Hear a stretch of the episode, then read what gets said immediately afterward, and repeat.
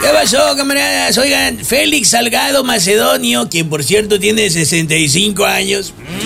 Sí, 65 tiene. ¿Verdad que parece que tiene más? Ah, pues el año pasado andaba Salgado Macedonio amenazando, como siempre, al INE al decirle que por las del año pasado serían las últimas elecciones que iba a organizar el instituto y, y pues con la pena ya está organizando las del 2022. O sea que el hocicón no es el INE. Hablando de Macedonio, su hija es gobernadora de Guerrero, pero pues se supone que un gobernante pues gobierna, ¿no?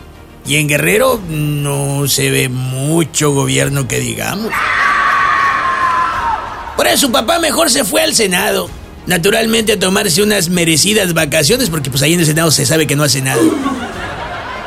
Y el presidente... Ay, por favor.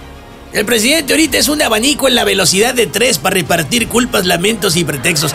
Es para lo único que AMLO salió más veloz que incluso Estefanía Veloz. Ay, no, ¿qué es eso? Fíjate, se la ha vivido peleando con las leyes, pero eso sí, nunca ha querido ser parte de legislatura alguna.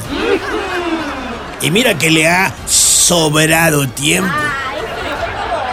No ha querido ser legislador porque no sabe o porque no le gusta, porque no sabe.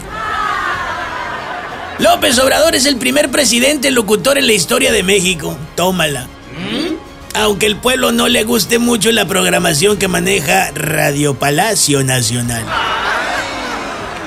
Ah, ya me pongo a pensar que serían más entretenidos los comerciales si es que Radio Palacio pasara anuncios.